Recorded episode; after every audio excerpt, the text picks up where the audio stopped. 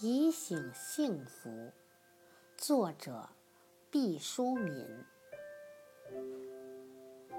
享受幸福是需要学习的。当幸福即将来临的时刻，需要提醒。人可以自然而然地学会感官的享乐，却无法天生掌握。幸福的韵律，灵魂的快意，同器官的舒适，像一对孪生兄弟，时而相傍相依，时而貌合神离。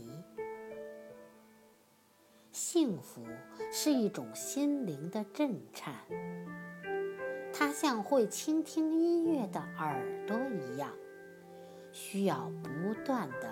训练。简言之，幸福就是没有痛苦的时刻。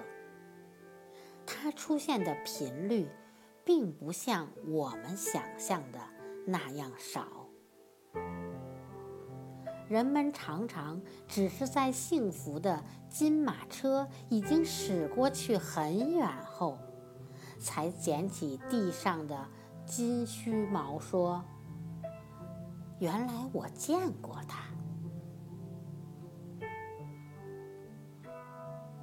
人们喜爱回味幸福的标本，却忽略幸福披着露水、散发清香的时刻。那时候，我们往往步履匆匆，瞻前顾后，不知在忙着什么。